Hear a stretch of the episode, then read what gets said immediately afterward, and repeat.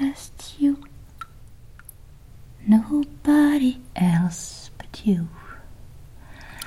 I wanna be loved by you. Les gens ont l'habitude de me regarder comme si j'étais une sorte de miroir et non une personne. Ils ne me voient pas. Ils voient leur propre obscénité en moi. Ensuite, ils mettent leur masque et me traitent de femme obscène. I wanna be kissed by you alone. Marilyn, dernière séance. Écrit et adapté par Michel Schneider. Quatrième épisode.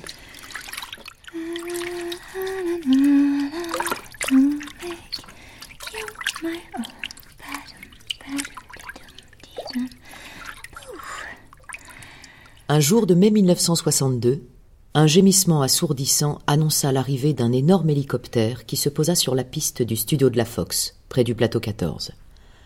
Peter Lawford, le beau-frère de Kennedy, sauta de l'appareil et se précipita dans la loge de Marilyn pour l'escorter jusqu'à l'engin bleu royal, qui l'emmena à l'aéroport de Los Angeles. Deux heures plus tard, Marilyn embarqua pour l'aéroport de New York, qui ne s'appelait pas encore JFK. Elle devait apparaître pour le gala en l'honneur du président, une fête organisée par le Parti démocrate. Ce serait la première fois qu'elle monterait sur scène face à un aussi large public depuis sa légendaire apparition devant des milliers de GIs en Corée. Dans l'avion, elle chantait Happy Birthday to You. Comme les 17 000 spectateurs du gala, elle avait payé 1000 dollars pour y assister et avait dit à Joanne Grinson, la fille de son psychanalyste, Normal, avec ton père, voilà des années que je paie pour parler. Maintenant, il faut que je paie pour chanter. Elle avait répété sa chanson pendant des jours. Elle allait retrouver John Fitzgerald Kennedy qui était, depuis quelque temps, son amant épisodique. Revenue à New York, Marilyn était heureuse comme une enfant admise parmi les grandes personnes. Elle sillonnait la ville en taxi. Elle ne demandait pas à aller downtown ou uptown, mais dans cette direction, par ici, par là. La ville était une fête dont elle était la reine un échiquier qu'elle dominait par la beauté et la puissance de ses mouvements. Manhattan la vengeait d'Hollywood. Manhattan était plus qu'un souvenir, elle était un récit, une histoire qui lui parlait d'elle. New York était la ville des liens et lui faisait oublier la ville des séparations, des distances infinies entre les êtres et des limites infimes entre le réel et la fiction. Marilyn rejoignit tard dans la soirée son appartement de la 57e rue Est et reçut, le lendemain matin, une lettre de la Fox mettant fin à son contrat pour le tournage de Quelque chose doit craquer, de George Cukor. Elle pensa un instant que si Grinson avait été là, ça ne se serait pas passé comme ça. Troublée, elle assura difficilement les répétitions de sa prestation prévue pour le lendemain. Le soir venu, chez elle, le musicien Richard Adler eut du mal à lui faire redire pour la trentième fois Happy Birthday to You.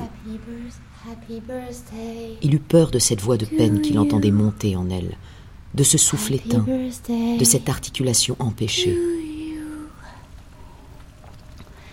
Happy birthday to you. Happy birthday to you. Happy birthday, Mr. President. Au fil des heures, son interprétation prenait de plus en plus une charge érotique.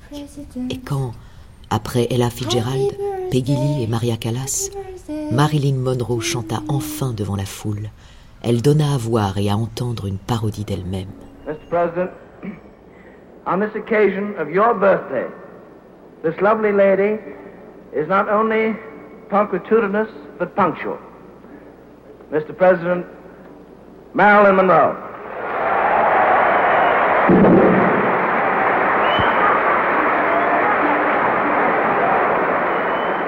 Lawford annonce The Late Marilyn Monroe. Late signifie en retard, mais aussi décédée, défunte.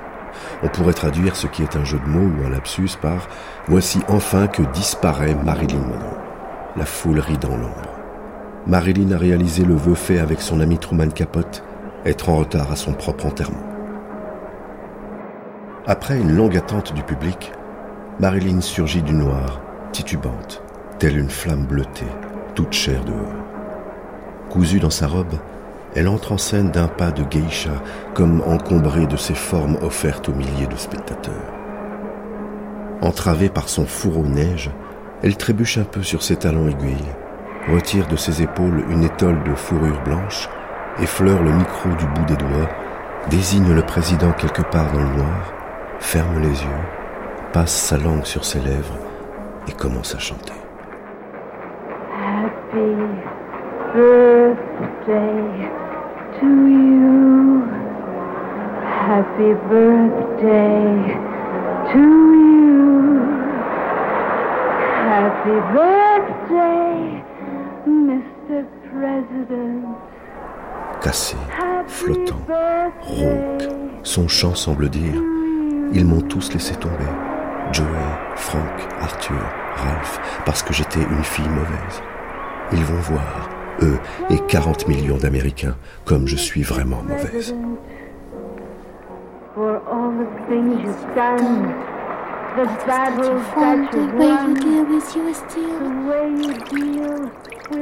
The problems by the ton. We thank you Thank you so much. Everybody, happy birthday! happy birthday to you. Happy birthday to you. Happy birthday, Mr. President. Happy birthday to you.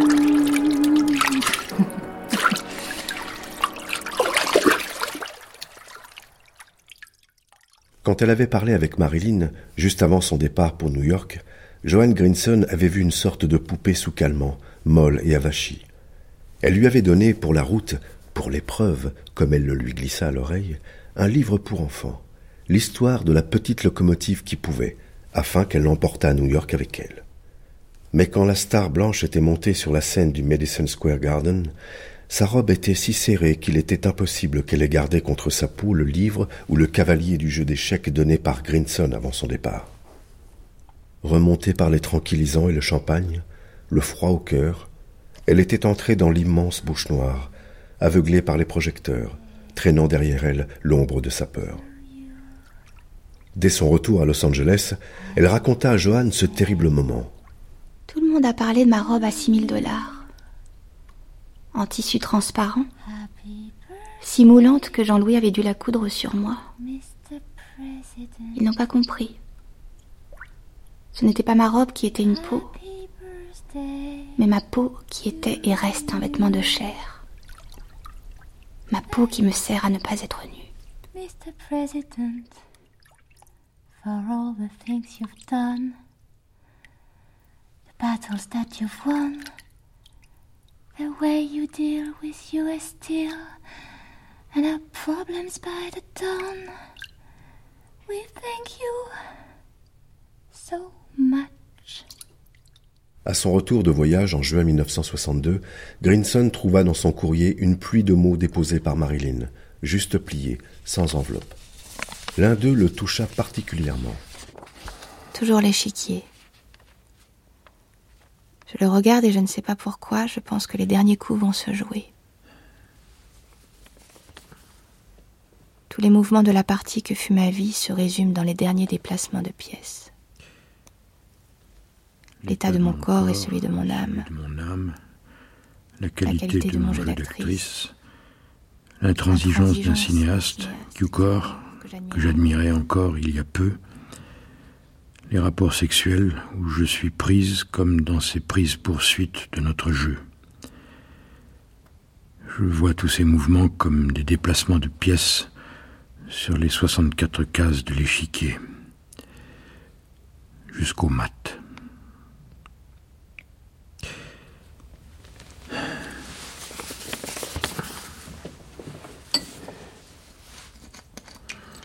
Le mot s'interrompait ainsi. Impressionné par la fascination de Marilyn pour les cases noires et blancs du jeu de mort, Grinson se dit qu'ils n'avaient jamais joué ensemble aux échecs. Lors de leur séance de reprise, il insista pour que Marilyn retourne sur le tournage du film Quelque chose doit craquer. Je vous adore, je voudrais alléger votre souffrance, mais il faut absolument que vous terminiez le film. Je m'y suis engagé. Le studio a accepté de renégocier votre contrat pour un million de dollars. La moitié pour le tournage du film, plus un bonus s'il est achevé à la nouvelle date prévue. Et encore 500 000 dollars ou plus pour une nouvelle comédie musicale. Et le plus incroyable, la Fox accepte de reprendre le scénario de Nonali Johnson, que vous préfériez, et en prime de remplacer George Cukor par un réalisateur approuvé par vous. Nous avons gagné Je n'y arriverai pas. Et votre psychanalyse ne m'aidera pas. Mon métier d'actrice n'est pas un problème que j'ai à résoudre. C'est la seule solution que j'ai trouvée pour résoudre un autre problème. La panique. Le seul remède et non la cause. Toutes les psychanalyses du monde n'y pourront jamais rien. Je suis arrivée au bout d'une impasse. Comme dans cette maison que vous m'avez fait acheter. Il y a une chose que peu de gens comprennent.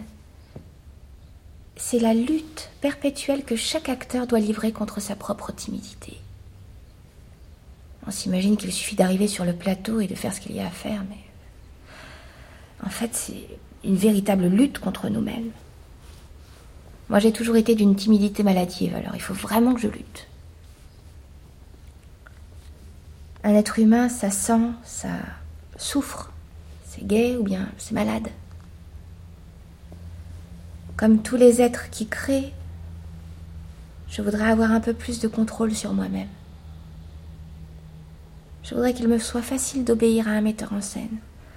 Lorsqu'il me dit une larme tout de suite, je voudrais que cette larme jaillisse et que ce soit fini. De l'angoisse, il en faut. Mais là, elle est trop grande un voile noir qui me couvre. Je ne peux pas le traverser. Michael Tchekhov, du temps où il était mon coach, m'avait dit Se contenter de penser le personnage et de l'analyser mentalement ne te permet pas de le jouer, de te transformer en un autre. Ton esprit rationnel te laissera passive et distante. Mais si tu développes ton corps imaginaire, si tu te vides de toi et que tu te laisses posséder par cet autre, ton désir et tes sentiments te feront incarner cet autre. C'est justement ce que je craignais. Devenir l'autre. Ça date pas d'hier. Ça me rappelle deux films que j'ai faits il y a dix ans. Jamais, ni avant ni depuis, je ne me suis sentie aussi mal dans un rôle. Je me souviens, dans Le démon s'éveille la nuit, mon premier vrai film, je mourais de peur d'affronter Barbara Stanwyck, la vedette, et surtout Fritz Lang, le metteur en scène. Il avait chassé du plateau Natacha Littès, ma coach de l'époque, et moi je ne pouvais pas jouer sans qu'elle soit à mes côtés.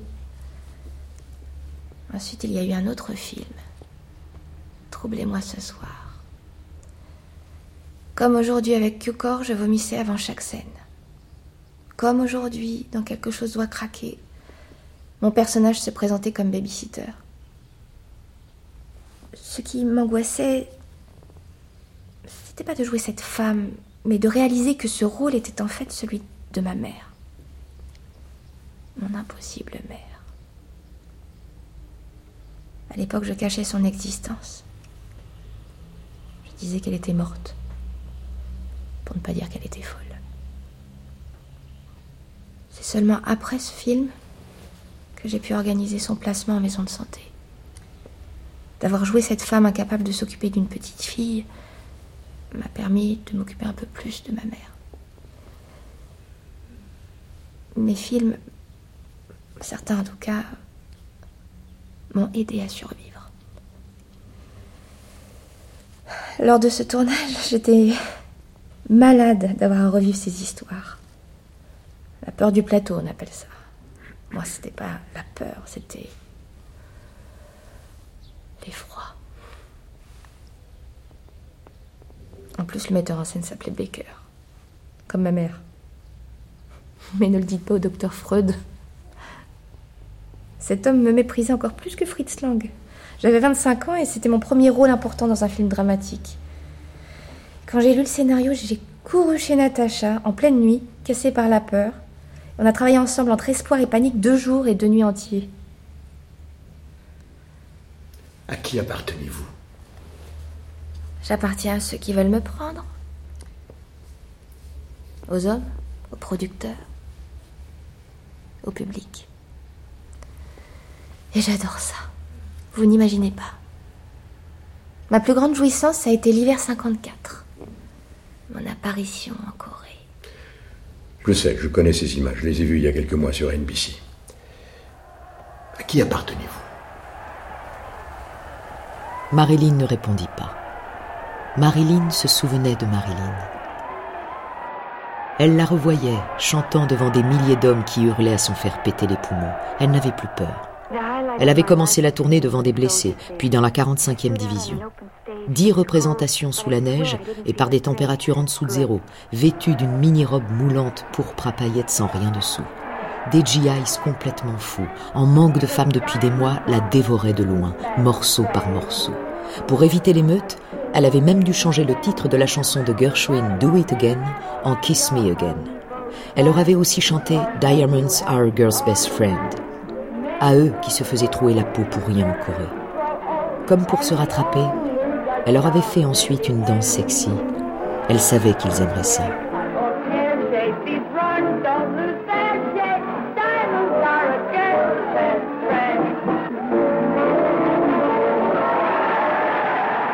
Pendant quatre jours, les concerts se succédèrent, d'une base militaire à l'autre. Un jour, il fallut l'enlever dans les airs en hélicoptère.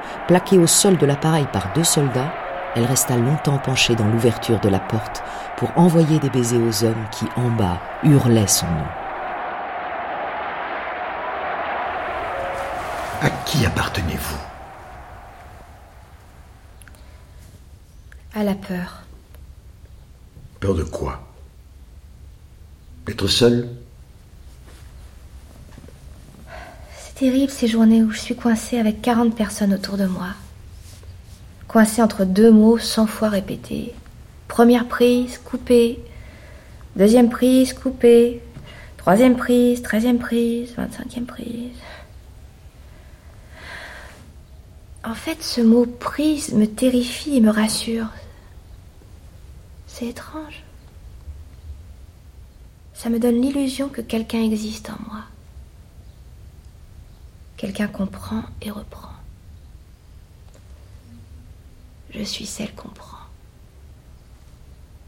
Après, on coupe, mais un instant, j'ai été là dans l'œil du viseur. J'ai existé. Je sais que j'appartiens au public et au monde entier. Non pas à cause de mon talent, ni même de ma beauté, mais parce que je n'ai jamais appartenu à rien ni à personne. Quand vous n'appartenez à rien, à personne, comment ne pas vous dire j'appartiens à tous ceux qui veulent de moi? Y a-t-il un lieu auquel vous appartenez? Il y a dix ans, pendant le tournage de Troublez-moi ce soir, j'étais un peu perdue. Durant ces mois-là, j'ai eu trois adresses. Deux dans West Hollywood, sur Hilldale Avenue et Downey Drive, une suite au Bel Air Hotel dans Stone Canyon. Aucun de ces lieux n'a pu me donner un sentiment d'appartenance. J'essayais de devenir une bonne actrice et une bonne personne. Mais je ne vous avais pas.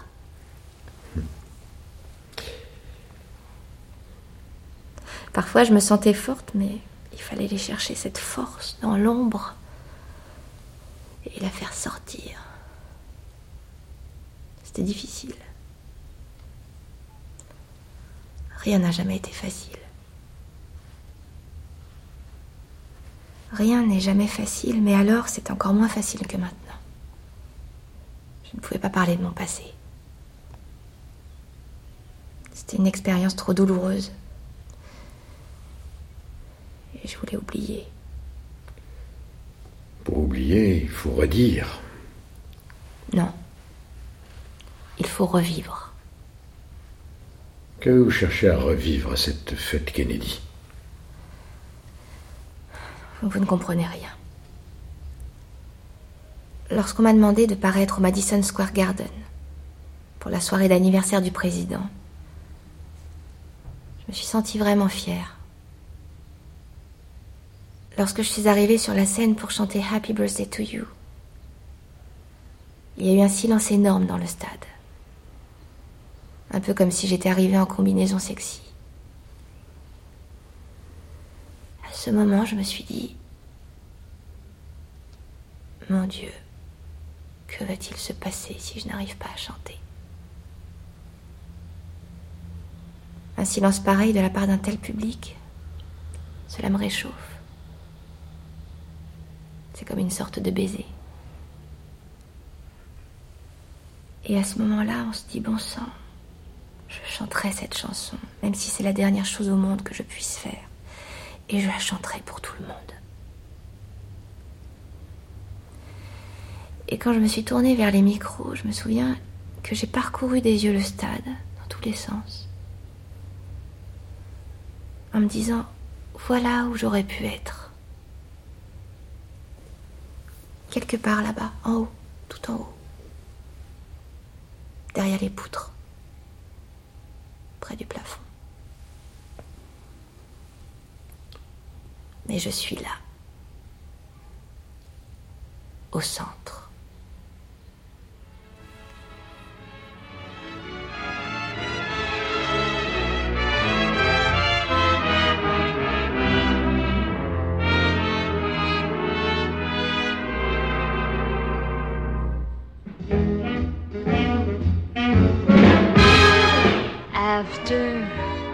You get what you want, you don't want it.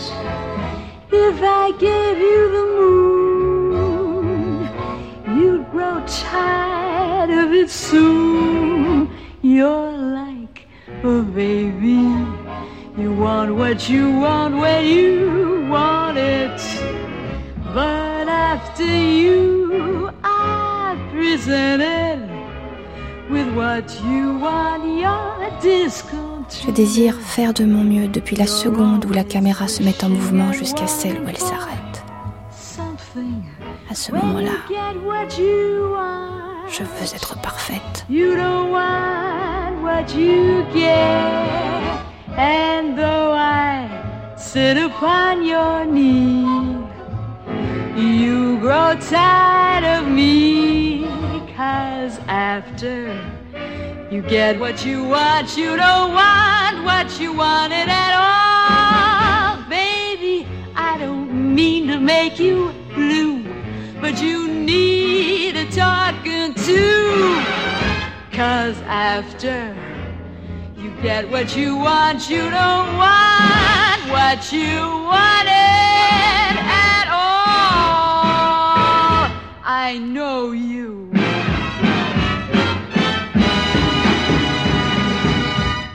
En juillet 1962, quelques semaines avant la mort de Marilyn, alors que Grinson voyageait en Europe, son ami l'écrivain Truman Capote lui avait rendu visite dans sa maison de Brentwood, à Hollywood. Ils burent plusieurs verres de leur cocktail préféré, vodka, gin sans vermouth, qu'ils appelaient Ange Blanc.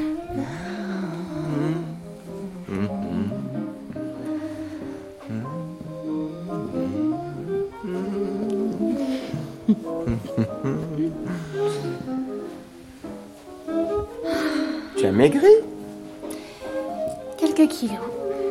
6-8, je sais pas. Si tu continues, on va voir ton âme transparaître à travers ta chair si fragile. Te fous pas de moi. C'est de qui cette phrase? De moi On n'est jamais si bien cité que par soi-même. Mmh.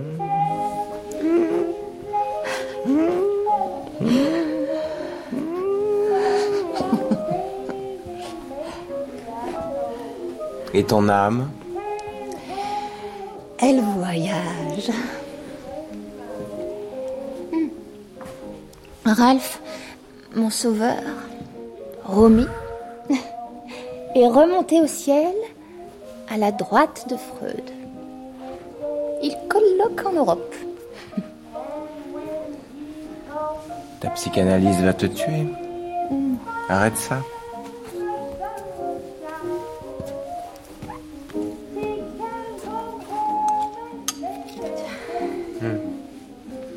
Toi Comment tu te soignes de l'amour? Par l'amour, j'en meurs.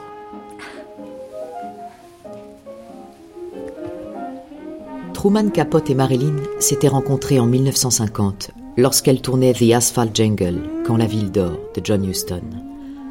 Par-delà leurs différences, l'écrivain homosexuel et l'actrice sex symbole se ressemblaient énormément.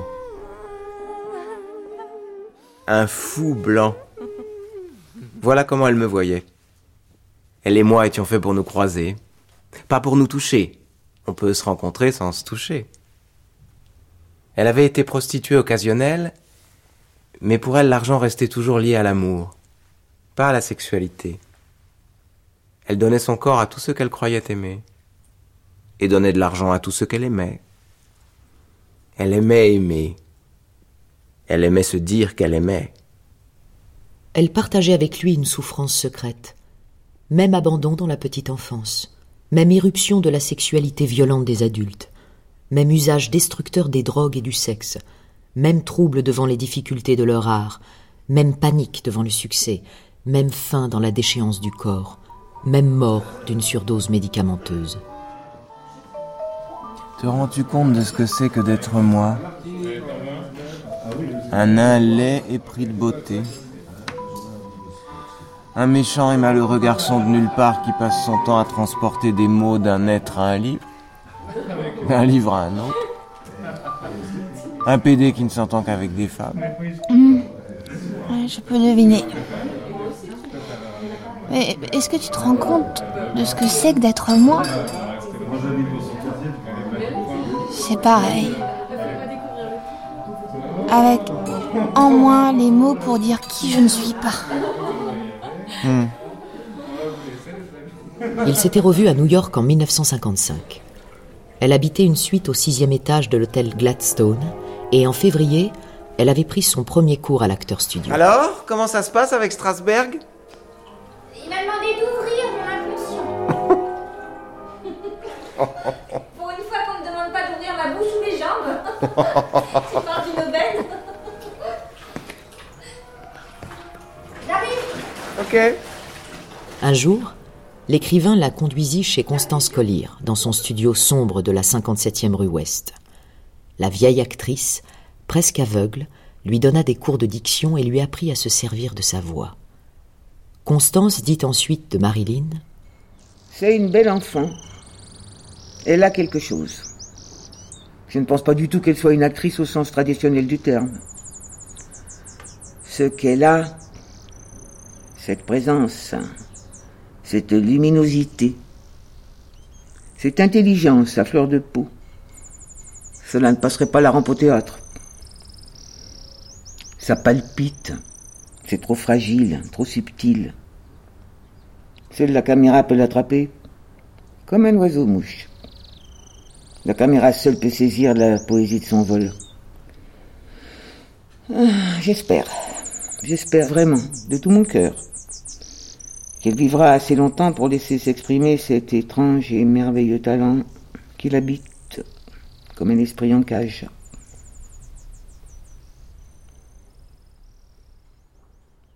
Ensuite, Truman et Marilyn se perdirent de vue. Il ne la revit qu'aux obsèques de Constance Collier, à New York. Elle s'était installée au Waldorf Astoria. Dans cet hôtel, elle aimait sa suite au 27e étage qui donnait sur Park Avenue, qu'elle regardait dans la nuit comme on regarde un visage qui dort. Mais elle aimait surtout les portes à tambour de l'entrée. Revolving Doors, portes tournant et retournant. La chose et le nom la fascinaient. C'est l'image de nos vies. On croit qu'on va, mais on vient. On revient en arrière. On ne sait pas si on entre ou on sort. Si tu veux, mais pour moi c'est d'abord l'image de l'amour. Chacun est seul entre deux portes de verre. On se poursuit, mais on ne se trouve jamais. On est loin en soi-même et on croit être tout contre l'autre. On ne sait pas qui précède et qui suit. Tu as vu, c'est Marilyn. Comme les enfants. On se demande qui a commencé à aimer. À ne plus aimer. Où est le bar ici? Je sais jamais. C'est pas là.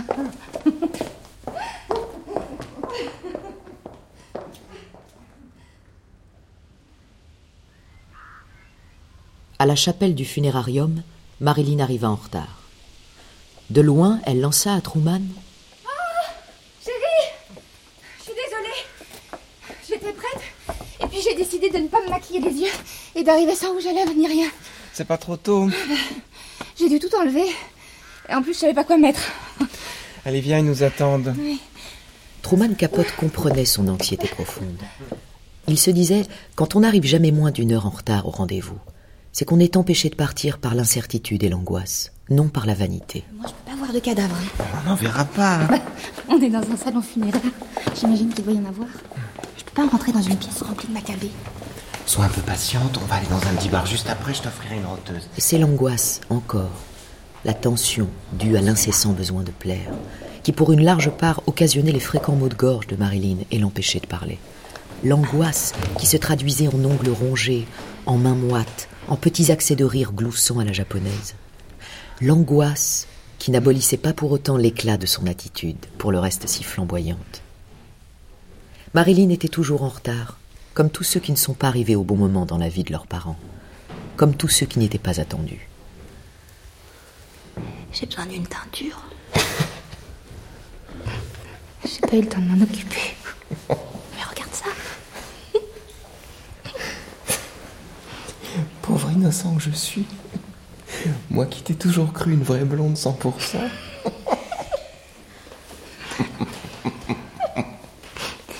Je suis une vraie blonde. Mais personne ne l'est naturellement comme ça. Et, et d'ailleurs, je t'emmerde. Vingt ans plus tard, Truman Capote achèvera son portrait de Marilyn, une radieuse enfant, l'un des meilleurs textes courts qu'il ait jamais écrit. Époque, 28 avril 1955. Décor, la chapelle du foyer funéraire universel à l'angle de Lexington Avenue et de la 52e rue, New York City. On enterre l'actrice Constance Collier. Marilyn, je ne veux pas voir de cadavre. Truman Capote, pourquoi en verrait-on? Marilyn, c'est un salon funéraire ici. Ils doivent les garder quelque part. J'ai bien besoin de ça aujourd'hui. Entrer dans une pièce remplie de macabées. Truman Capote. Sois un peu patiente. On va aller dans un petit bistrot et je t'offre une roteuse. Nous nous assîmes donc et continuâmes à bavarder. Et Marilyn déclara Je déteste les enterrements. Je déteste les enterrements. Je serais drôlement contente de ne pas être obligée d'aller au mien. D'ailleurs, je ne veux pas d'enterrement. Juste que mes cendres soient jetées dans les vagues par un de mes enfants. Si jamais j'en ai. Vous avez terminé Euh, oui, s'il vous plaît, merci. Je serais pas venue aujourd'hui, sauf que Miss Collier s'occupait bien de moi. De mon avenir. Elle était comme une grand-mère pour moi. Une vieille grand-mère coriace. Et elle m'a appris des tas de choses. Elle m'a appris à respirer, entre autres. Ça m'a beaucoup servi. Pas seulement pour jouer. Quelquefois, c'est un vrai problème de respirer.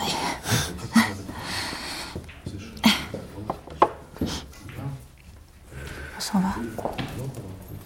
J'ai besoin d'air. Tu veux partir? Ouais. Allez, viens, on s'en va, viens. Oui,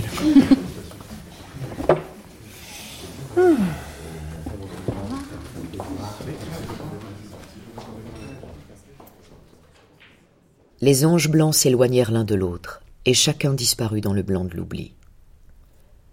De leur dernière rencontre à Hollywood en juillet 1962, Truman avait dit Elle n'avait jamais paru aussi bien. Elle avait perdu pas mal de poids pour le film qu'elle devait tourner avec George Cukor, et son regard reflétait comme une maturité nouvelle. Elle avait arrêté de glousser. Si elle avait vécu et gardé sa silhouette, je crois qu'elle serait encore irrésistible aujourd'hui. If I know just what to say when some trouble heads his way. Ralph Grinson les revoit tous les deux, lui et sa patiente, parlant face à face comme des acteurs maladroits, des danseurs dans le noir, comme disait la chanson de Sinatra, que Marilyn chantait souvent à mi-voix pendant les séances où elle avait du mal à articuler un mot. Tout n'avait été que mise en scène, qu'acte au sens théâtral. Mise en scène, le transfert. Mise en scène, les souvenirs, les récits, les rêves. Mise en scène, les costumes endossés devant lui pour les rejouer et ceux qu'elle lui avait fait revêtir sur son théâtre intime. Mise en scène, ses propres répliques à lui dans la tragédie dont elle était l'auteur. Mise en scène qu'il avait réduit au rôle de simple portant où elle accrochait les défroques des scènes précédentes au moment du changement de décor. La comédie était finie, le rideau tombé. L'énigme de cet être restait entière. L'identité de Marilyn, ses vêtements endossés dans lesquels elle se masquait, se livrait, se masquait encore. Son transfert théâtral, ce trop d'amour qu'elle lui témoignait. Sa passion à être nue. Son image faite d'exil et de tremblement, comme en déséquilibre au bord de l'écran. Cette façon qu'elle avait, dans la vie comme dans ses films, de marcher sur le fil invisible qui sépare le réel brut de l'absolue fiction. Parfois, je pense que tout ce que je dois faire, c'est être vrai. Mais ça ne vient pas comme ça. Et je me dis que je suis une faussaire. Quelqu'un qui sonne faux. Un jour d'hiver, près de 15 ans après la mort de Marilyn, Grinson apprit que Truman Capote était à Hollywood pour jouer dans Murder by Death, un cadavre au dessert. Le psychanalyste demanda à Joanne Carson, une amie commune, s'il pouvait rencontrer l'écrivain qui logeait alors chez elle. Il ne lui dit pas qu'il voulait parler de la mort de Marilyn. Vous l'avez connue quand elle n'était pas encore le mythe qu'elle est devenue, juste une actrice. Vous savez, je l'aimais, Marilyn. Et vous êtes assez intelligent pour savoir ce qu'aimer veut dire, dans la psychanalyse comme ailleurs, dans ce que vous appelez la vraie vie. Je ne suis pas sûr que nous parlions de la même chose. Pour vous, psychanalyste, l'amour est un remède. Pour moi, c'est la maladie elle-même. L'amour, quelque chose d'un peu bête. Un jeu d'enfant, si vous voulez, où chacun jouerait à être la mère de l'autre. L'amour est un lien. Deux personnes se prennent pour objet, ils donnent, ils reçoivent. Pas deux personnes, deux détresses. Deux êtres mal finis qui cherchent en l'autre ce qu'ils savent ne jamais pouvoir trouver en eux-mêmes. Vous savez ce qui montre qu'une relation sexuelle est devenue une relation d'amour? Deux signes. Le premier est une intimité psychique immédiate, un retour à l'enfance, au sens d'infance en latin, qui désigne celui qui ne parle pas, l'être de détresse, dépourvu de langage. Je ne devrais pas apprendre ça à un psychanalyste. Ça se traduit par un idiolecte, un parler bébé, l'usage de petits noms et d'une petite voix, un petit langage entre les petits amants. Et le deuxième signe de l'amour est l'accès à l'analité. Oui, monsieur l'analyste. Parler à l'autre de sa digestion, de son excrétion, de sa merde. Comment. Comment distinguer l'amour que nous nommons de transfert en psychanalyse et l'autre? Vous êtes incorrigibles, vous les psychanalystes. Vous ne voulez donc pas voir que l'amour ne justifie rien, ne donne raison à rien, ne donne tort à personne? Qu'il est juste une question de langue? Vous êtes là à vous justifier. Je l'aimais. Et alors? Votre amour était un amour tuant. C'est tout.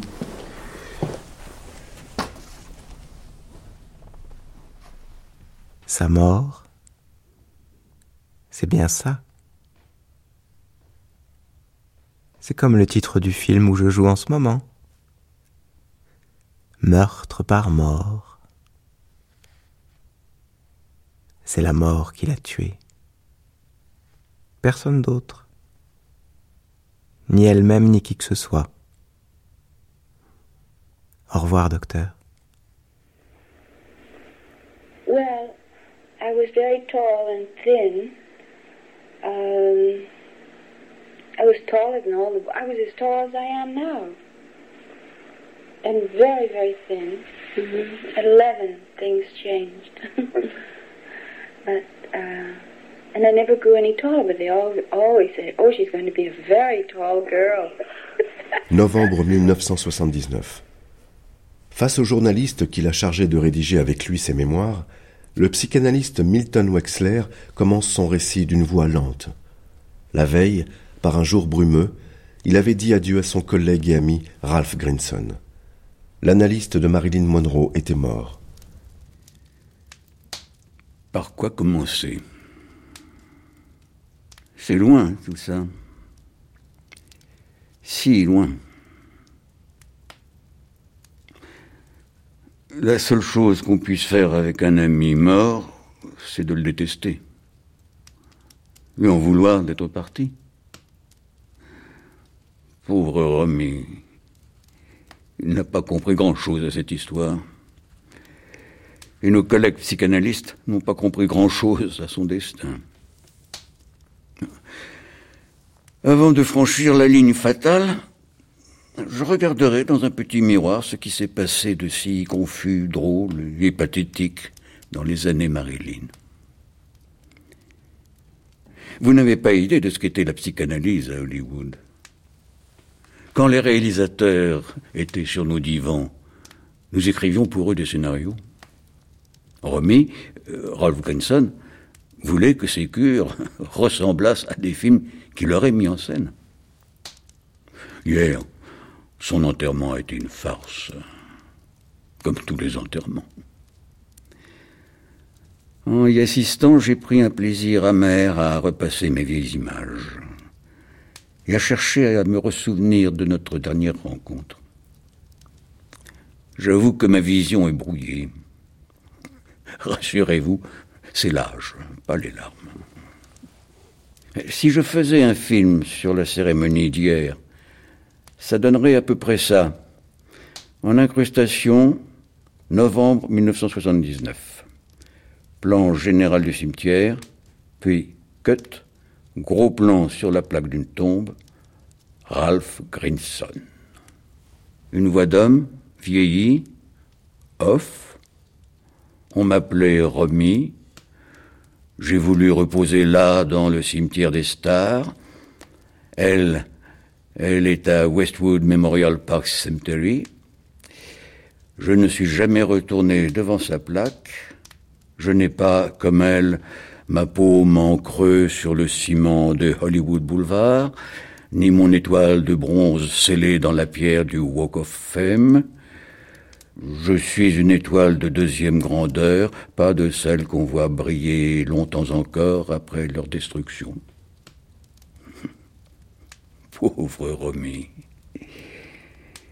Il aurait aimé avoir le premier rôle, ou au moins le second, être le partenaire de la star.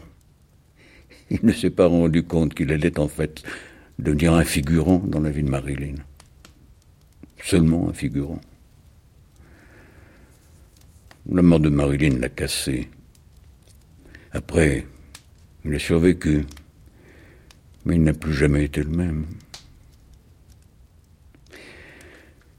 Il y avait eu entre eux quelque chose de secret, une sorte de pacte de passion, dans lequel chacun semblait dire à l'autre Je ne mourrai pas tant que je resterai sous ton emprise. Sacré Roméo, il a bien perdu sa Juliette.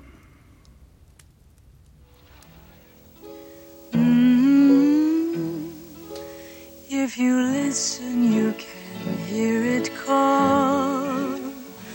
Wailery.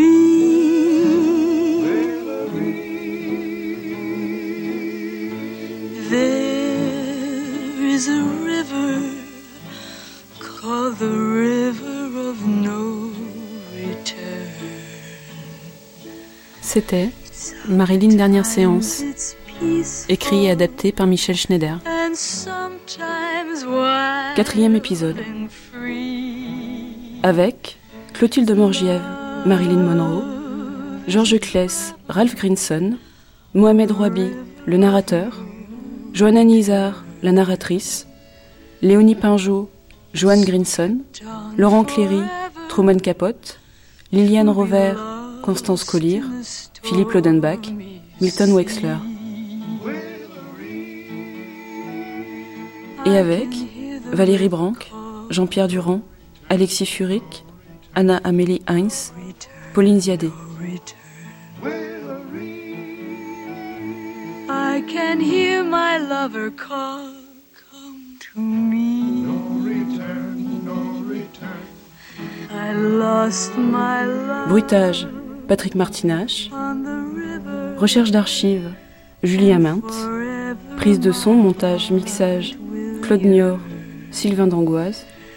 Assistante à la réalisation, Cécile Lafont. Réalisation, Juliette Eman.